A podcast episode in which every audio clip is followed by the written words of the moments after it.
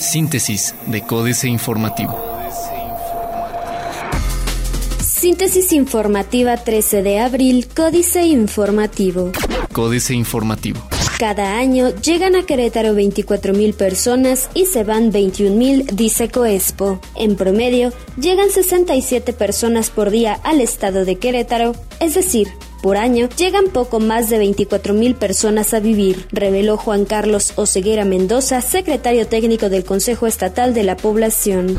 Regresan este martes 110 trabajadores de recolección de basura a sus labores. A cuatro días del paro parcial de labores efectuado por trabajadores de recolección de basura en el municipio de Querétaro, alrededor de 110 empleados regresarán a cumplir con sus funciones, afirmó José Luis Sainz Guerrero, titular de la Secretaría de Servicios Públicos Municipales quien precisó que están en proceso de restablecer este servicio en la capital. En entrevista, Sainz Guerrero detalló que los 110 trabajadores de recolección de basura se estarán reincorporando de manera regular en el transcurso del día e indicó que se respetarán las peticiones presentadas desde el pasado lunes, tales como el pago del 100% de su liquidación inmediata para quienes así lo deseen y contratos eventuales antes de que entre la empresa Red Recolectora SADCB en funciones. Además, detalló que al menos 15 trabajadores ya pidieron su liquidación del turno de la mañana. IBEC construirá casas de perfil medio-bajo, hay que poner terreno y 19.400 pesos. El Instituto de Vivienda del Estado de Querétaro orientará la mayoría de sus acciones a construir viviendas con perfil de clase media-baja, por lo que las condiciones que deben cumplir aquellas personas que soliciten una vivienda son tener un terreno propio y pagar una cantidad de 19.400 pesos, anunció Germán Borja García, titular del organismo. A cambio de esas condiciones, el IBEC construirá una vivienda con un valor de 140 mil pesos con dos recámaras, sala comedor, cocina y un baño. El objetivo es atender al 20% de la población que vive en condición de vulnerabilidad y difícilmente puede adquirir una casa propia. Gobierno de Querétaro asesorará jurídicamente a trabajadores de la limpieza del municipio. Gobierno del Estado ofrecerá asesorías jurídicas a los trabajadores de limpieza que serán transferidos a una empresa privada en agosto, cuando entre en funcionamiento la concesión del servicio de recolección de basura en el municipio capitalino, informó José Luis Aguilera Rico, secretario del Trabajo. En entrevista, Aguilera Rico precisó que ha sostenido pláticas con los trabajadores del servicio de recolección debido a las dudas que han expresado sobre las liquidaciones, las prestaciones de ley y lo relacionado con el cambio en la relación laboral con el municipio, además del temor expresado por posibles represalias debido al paro de labores efectuado en forma de protesta. Diario de Querétaro. Recorte drástico de dinero federal en Secretaría de Seguridad Pública Municipal. El vocero de la Secretaría de Seguridad Pública Municipal, Luis Enrique Estrada Luébano, informó que este año el municipio de Querétaro recibirá 19 millones 333 mil pesos del Programa Nacional para la Prevención del Delito, 8 millones menos que el periodo anterior. En entrevista telefónica indicó que el año anterior el municipio capitalino recibió 27 millones 565 mil 69 pesos en materia de prevención del delito, pero en esta ocasión, debido al recorte presupuestal registrado a nivel nacional, disminuyeron los recursos. Torito en los 18 municipios. Reanudan labores 110 recolectores de basura. Los contralores deben actuar sin tolerancia. Plaza de Armas. Despoja Aguilera a vecina del partido. Impulsa PRI Academia de Gobierno. Apunten, el mundo al revés. Yo no estoy a favor de las concesiones de recolección de basura. Francisco Domínguez, gobernador de Querétaro. Juan José Ruiz no está bien informado. No se puede ser oposición sistemática. Enrique González, regidor priista porca miseria. El corregidor. Rezago de vivienda en Querétaro del 8.9%. Llegan 67 personas al día al Estado.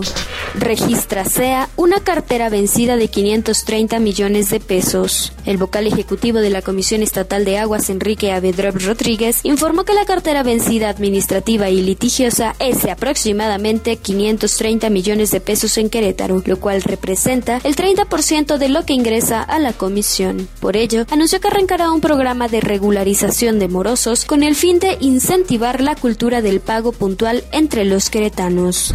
Preparan iniciativa de atención a migrantes. Noticias. Alejandro Echeverría será primer fiscal de Querétaro. Cerrarán minas. Evalúa el Marqués concesionar basura. Reforma.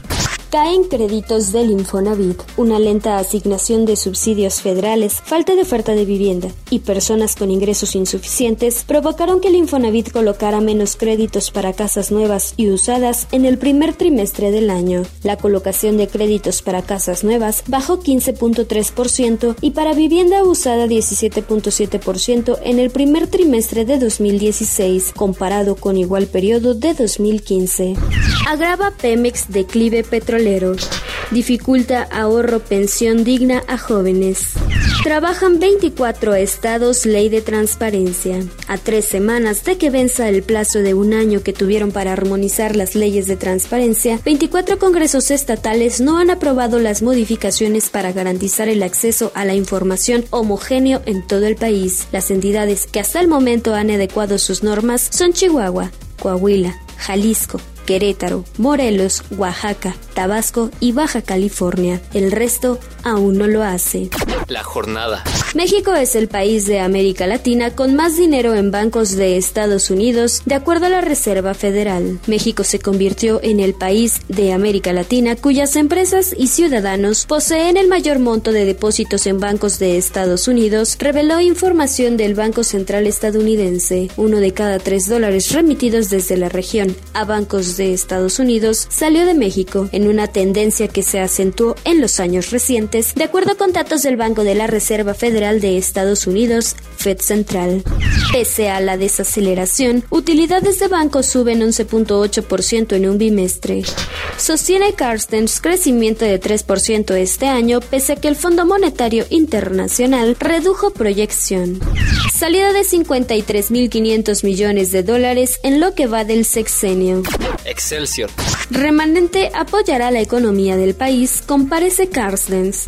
Crecen los riesgos de estancamiento para la economía mundial. Crece el riesgo de estancamiento secular en la economía mundial para 2016 y 2017, advierte el Fondo Monetario Internacional tras recortar por cuarta ocasión consecutiva las expectativas de crecimiento del Producto Interno Bruto Mundial a 3.4 y 3.5% anual respectivamente.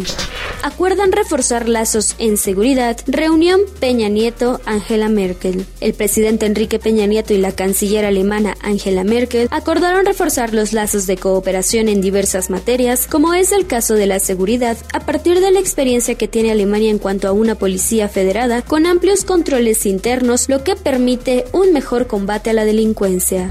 Gasolinas atraen unos 8 mil millones de dólares. Internacional. La Asamblea Nacional le solicita a Maduro el documento que demuestre haber nacido en Venezuela.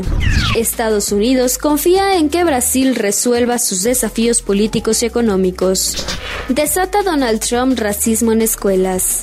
Constructoras brasileñas reportan el menor nivel de ventas desde 2009. Otros medios. Cuando comprar una casa se vuelve una decisión casi tecnológica. Desde apps sin claves hasta realidad virtual, revisa los nuevos anuncios de Facebook. Inmadurez en ciberseguridad. Comparte tus gustos y aficiones con Versi. Financieras. Dinero. Violencia por la autopista Toluca-Naucalpan, Enrique Galván Ochoa. Me siento desnudo. Toda mi vida y la de mi familia se quedó en una casa destruida, dice Armando García Salazar, líder Otomí. El lunes por la mañana, según la información que corre en redes sociales, habrían llegado a San Francisco de Xochicuautla, en el Estado de México, granaderos, elementos de la policía local y maquinaria pesada de la constructora Grupo IGA a derrumbar casas y desalojar a los habitantes de la zona que impedían la continuación del proyecto de la autopista Toluca-Naucalpan a cargo de la empresa Autobantella.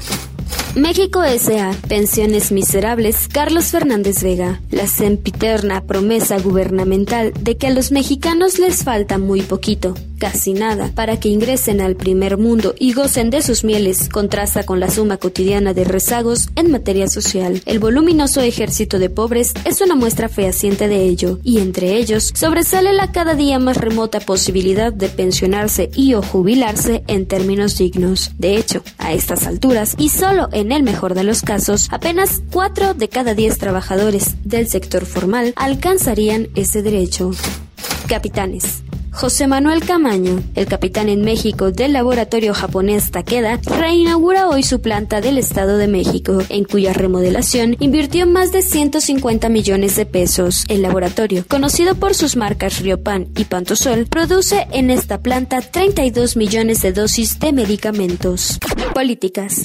Chantajes de éxito. Jaque mate, Sergio Sarmiento. Se dicen campesinos, pero en realidad son simples grupos de extorsión. El lunes 11 de abril alrededor de 2.500 activistas paralizaron el Paseo de la Reforma y la Avenida de los Insurgentes de la Ciudad de México. La contaminación en el centro se disparó de 53 puntos cuando empezaron a las 11 de la mañana a 122 cuando concluyeron a las 3 de la tarde. Las manifestaciones y sus vehículos sí circulan todos los días en la megalópolis. No a los incorruptibles, Germán Martínez Cázares. La corrupción es ante todo una mentira, un engaño, una falsedad. Por tanto, la primera corrupción es la corrupción de la palabra. Cuando se pudre la palabra, irremediablemente la sociedad tiende al pudriedero. Definir un concepto único de corrupción es prácticamente imposible. Sus manifestaciones están en todos los ámbitos del quehacer social. Es evidente que no distingue lugar geográfico y no atrapa solo a la tarea pública. Tres reclusas. Sergio Aguayo. El presidente del Consejo General del Instituto Nacional Electoral, Lorenzo Córdoba, reconoció las debilidades de la democracia, pero no dijo cómo las combatiría el INE, una institución domada, sumisa e irrelevante. Córdoba es un funcionario optimista, de los que siempre realza el lado amable de las elecciones y la democracia. Por ello, sorprende la franqueza con la cual respondió algunas preguntas de Carlos Acosta Córdoba, de proceso 2 de abril de 2016. Las instituciones democráticas del Estado, dijo, tienen poca credibilidad. Astillero, la camiseta de Peña, Julio Hernández López. El 20 de noviembre de 2014, a las 13.43 horas, el notable futbolista Javier Hernández Balcazar, conocido mundialmente como Chicharito, entonces jugaba para el Real Madrid, puso en su cuenta de Twitter una fotografía en blanco y negro de sí mismo, con una expresión de absoluta seriedad en el rostro y la cabeza cubierta parcialmente por lo que parecía ser la capucha de una sudadera oscura. La gráfica no llevaba más mensaje que las etiquetas Todos somos Ayotzinapa y Unidos por Ayotzinapa. Síntesis de Códice Informativo.